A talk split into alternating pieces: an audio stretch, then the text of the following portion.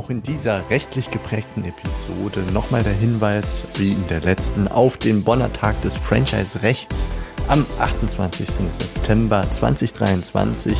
Wie der Name schon sagt, in Bonn eine kostenfreie Veranstaltung für euch, liebe Franchise-Geber und Franchise-Manager. Und wir als Medienpartner sind gerne dabei und machen darauf aufmerksam. Ist, glaube ich, eine wunderbare Veranstaltung für euch, um ein paar rechtliche Updates im Franchising abzuholen und gleichzeitig ja sich einfach weiterzubilden, weiterzuentwickeln und das Ganze garniert mit einer Prise Humor Hallo und herzlich willkommen, liebe Franchisegeber und Franchise-Manager hier aus Bonn, der Kanzlei Busse und Miesen mit Andreas Franks und unserer Reihe, den Franchise-Vertrag ein bisschen besser zu verstehen. Auch diese kleinen Passagen, die einfach so immer reinrutschen, über die gar nicht so viel diskutiert wird. Und lieber Andreas, hallo und herzlich willkommen. Hallo Steffen. Ich freue mich, dass wir heute über die salvatorische Klausel reden. Der letzte Absatz der meisten Verträge, ich kenne nur wenige Verträge, glaube ich, wo sowas nicht drin steht, ungefähr sinngemäß sagen, wenn irgendwas hier in diesem Vertrag nicht so richtig äh, juristisch korrekt und äh, zulässig ist, heißt das noch lange nicht, dass der ganze Vertrag damit hinfällig ist.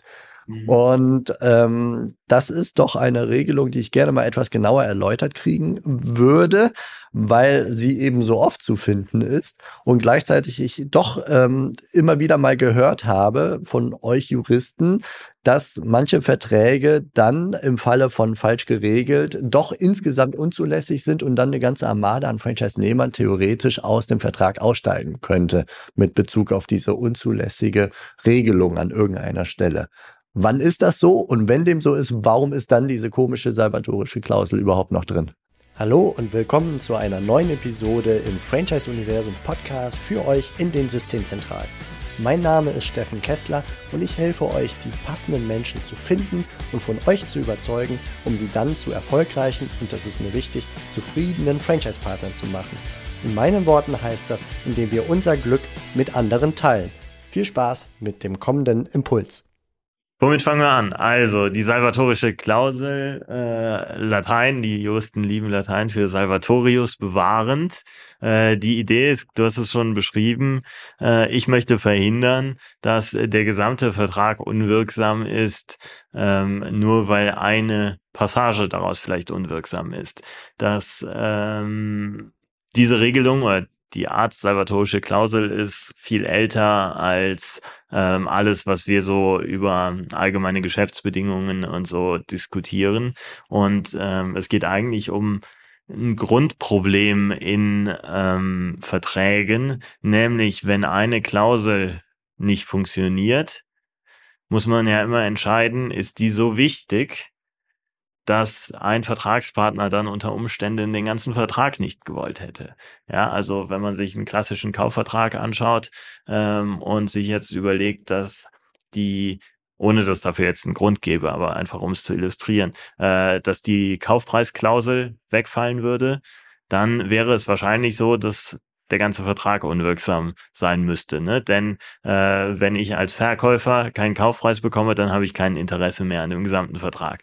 So weit, so einfach äh, verständlich. Ja, da würde die salvatorische Klausel ja jetzt im Prinzip bewirken, wenn man das jetzt hier an diesem fernliegenden Beispiel zu Ende denken würde, äh, zu sagen, okay, ähm, es ist zwar jetzt eine Klausel weggefallen, wir wollen den Vertrag als solchen aber trotzdem. Ja, ist dann eher unwahrscheinlich in dem Fall, aber das ist erstmal jedenfalls das Wesen ähm, dieser salvatorischen Klausel immer die Frage, ähm, gilt der Vertrag als Ganzes oder soll der Vertrag als Ganzes noch ähm, gewollt sein, wenn eine Klausel nicht hält? Und äh, das ist natürlich grundsätzlich immer der Fall und genau diese Grundsätzlichkeit, die ist in der salvatorischen Klausel enthalten. Jetzt habe ich aber eben gesagt, salvatorische Klauseln sind viel älter als ähm, das Recht der allgemeinen Geschäftsbedingungen, wo es im Prinzip darum geht, einen Vertragspartner vor Benachteiligung zu bewahren, weil er nur die Wahl hat, entweder zu unterzeichnen oder nicht zu unterzeichnen und eben die Klauseln, und so ist beim Franchise-Vertrag eben auch, äh, die Klauseln nicht im Einzelnen ausgehandelt werden, sondern äh, man kann das Gesamtpaket äh, nehmen oder man lässt es. So, und in diesen in diesem Gesetz über die allgemeinen Geschäftsbedingungen mittlerweile einfach im bürgerlichen Gesetzbuch enthalten. Da gibt es eben schon eine Regelung, die besagt, ähm, wenn eine Klausel unwirksam ist, dann ist eben nur das unwirksam, äh, ist eben nur diese eine Klausel unwirksam und die wird dann einfach gestrichen. Ja, also der Teil, der eigenständig dann streich fähig ist, ähm, der äh, ist dann unwirksam. Das berührt den Vertrag als Ganzes aber nicht. Das heißt. Das ist schon im Gesetz eingemeißelt. Das heißt, eigentlich braucht es diese Passage im, unter dem Vertrag nicht. Absolut, so ist es, ja. Jedenfalls der erste Teil der salvatorischen Klausel, der genau das besagt, ähm, üblicherweise, der, äh, den braucht es eigentlich nicht, weil es im Gesetz in dieser Form schon drin steht, ja. Und ähm, wir können sogar noch einen Schritt weiter gehen, wenn da so viel mehr drin steht als das, was im Gesetz ohnehin schon steht. Dann ist es im Zweifel wieder eine unangemessene Benachteiligung des Vertragspartners, ähm, die dann dazu führt, dass meine salvatorische Klausel unwirksam ist. okay, jetzt verwirrst du uns komplett. Ja. dann lass uns das versuchen, nochmal auseinander zu klamüsern. Also was, was heißt das jetzt? Warum wird das Ding denn da immer drunter geschrieben dennoch? Ja, das ist eine gute Frage, die ähm, ich dir eigentlich auch nicht so richtig beantworten kann. Jedenfalls in so allgemeinen Geschäftsbedingungen. Ja, wenn wir über individuell ausgehandelte Verträge sprechen, äh, dann ist das anders, wie ich gerade am Anfang illustriert habe. Aber in allgemeinen Geschäftsbedingungen kann ich dir auch nicht so richtig sagen, äh, warum es immer noch dort steht. Weil, wie gesagt, die Rechtsfolge ergibt sich aus dem Gesetz und von der kann auch nicht äh, ohne weiteres abgewichen werden. Ich vermute, dass es einfach so ist, dass das Fehlen dieser Klausel falsche Rückschlüsse zulassen würde, dass es vielleicht im Einzelfall doch irgendetwas anderes gewollt wäre oder so. Und das ist wohl der Grund, warum ähm, unter allen allgemeinen Geschäftsbedingungen immer noch salvatorische Klauseln zu finden. Okay, also es erhöht im Fall der Fälle womöglich den Interpretationsspielraum der Anwälte und Gerichte.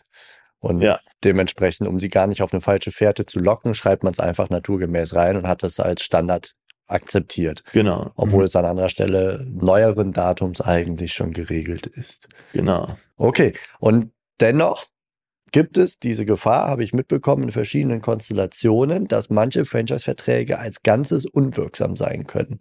Wann kann das passieren? Absolut. Äh, das kann in Ausnahmefällen tatsächlich passieren.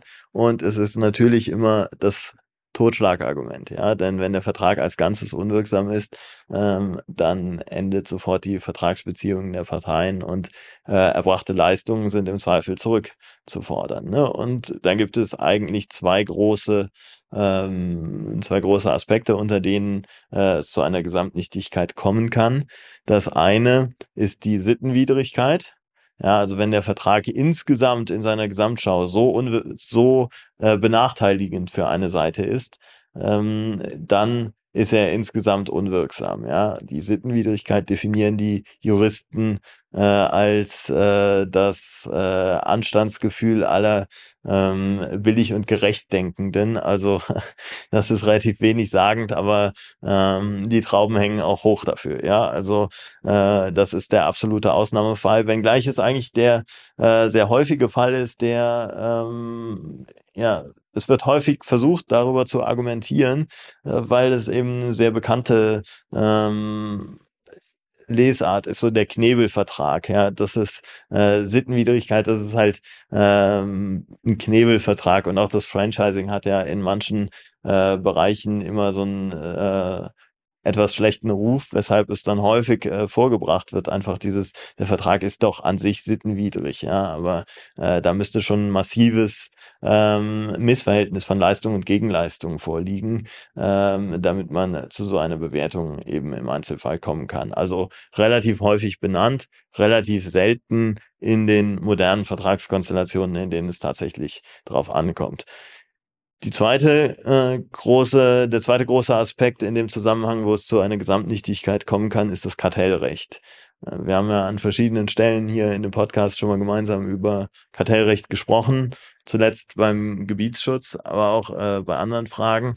Und ähm, es gibt Leute, die vertreten die Auffassung, wenn Kernbereiche der Wettbewerbs Verbote, also Wettbewerb im Sinne von äh, Kartellrecht ähm, betroffen sind, dass in diesen Fällen der Franchise-Vertrag als Ganzes unwirksam sein soll. ähm, das äh, ist tatsächlich auch eine, ähm, eine Gefahr, die einem solchen Vertrag droht. Ähm, aber es müssen eben sehr schwerwiegende äh, Verletzungen des Kartellrechts sein. Okay. Also ich nehme mit, diese Kartellrechtsthematik hat so viel Gewicht, weil es auf den ganzen Markt auch geht, dass der ganze und dann am Ende auch den Franchise-Nehmer so stark beeinflusst, wenn da was äh, kartellrechtlich Falsches definiert wurde, dass es auf den ganzen Vertrag gehen kann. Die Sittenwidrigkeit äh, versteht sich im Grunde von selbst, ne? wenn ich als Kaufmann also wirklich komplett antikaufmännisch da was reinschreibe, was wirklich gegen jede Anstandsvorstellung, Moralvorstellung verstößt, äh, gib mir Geld und dafür erhältst du nichts oder sowas in der Art oder jemandem anderen bewusst dann zu schaden in einem bestimmten Fall. Das sind so die Fälle, wo dann die salvatorische Klausel nicht greift und der ganze Vertrag als solches unwirksam wird. Aber darüber hinaus, wenn einfach so, ich sag mal, ein paar Kleinigkeiten unterwegs ähm, im Vertrag nicht gut geregelt sind, sie sich aber weder auf Sittenwidrigkeiten noch auf ähm, aufs Kartellrecht beziehen, aber an sich für sich ähm, nicht zulässig sind, da laufe ich dann nicht Gefahr, dass das dann sich auf den ganzen Vertrag auswirkt. Nein, das ist ähm, die Gefahr besteht nicht, sondern dann äh, gilt im Gegenteil die Klausel, die unwirksam ist, äh, die findet dann einfach keine Anwendung. Mhm. Also mit anderen Worten, die Passage Absatz 4 wird gestrichen, mhm. nichtig, aber der ganze Rest, da haltet ihr beide Vertragspartner euch bitte weiterhin dran und zwar für den Rest der Laufzeit. Genau, absolut. Genauso wie du es beschrieben hast, ist es. Deswegen heißt das auch die Blue Pencil Rule, weil äh, im Prinzip streiche ich nur so viel weg, ähm, dass der Rest des Vertrages weiterhin Sinn ergibt. Ja, das heißt einen Satz beispielsweise oder vielleicht auch nur einen Einschub, wenn der das unwirksam ist. Okay, Super. Lieber Andreas, vielen Dank für den Einblick in die salvatorische Klausel, die es vielleicht eigentlich auch gar nicht braucht, so unbedingt, weil sie an anderer Stelle im Gesetz schon längst geregelt ist, aber doch zum guten Ton gehört und deswegen auch niemanden auf die falsche Fährte schicken sollte, wenn sie denn fehlt. Und äh, dass die aber auch nicht alles abdeckt. Das habe ich als wichtigsten Impuls mitgenommen. Nur weil die drin steht, äh, kann ich mich jetzt nicht sittenwidrig in einer Passage verhalten als Vertragsschreiber oder gar ähm, kartellrechtlich, ähm, weil dann könnte trotzdem der ganze Vertrag angegriffen werden. Absolut richtig. Mhm. Danke für die Einblicke und ja, dir alles Gerne. Gute und ja. euch auch. Bis bald. Bis dahin. Tschüss. Das war's für heute von mir hier im Franchise Universum Podcast. Ich freue mich, wenn für euch ein passender Impuls dabei war und wenn ja, dann leitet ihn gerne an eure Kollegen innerhalb der Systemzentrale weiter und ganz besonders Empfehlt sehr gerne diesen Podcast an eure befreundeten Franchisegeber und Franchise-Manager, denn es ist natürlich noch lange nicht jeder in der Podcast-Welt angekommen. Und sehr gerne hinterlasst mir eine nette Bewertung auf iTunes. Das hilft mir, diesen kleinen Nischen-Podcast für die Franchise-Wirtschaft leichter auffindbar zu machen. Ich wünsche euch eine gute Zeit, teilt euer Glück, euer Wissen, euren Erfolg mit euren Franchise-Partnern. In diesem Sinne macht es gut, bis zur nächsten Episode. Ciao.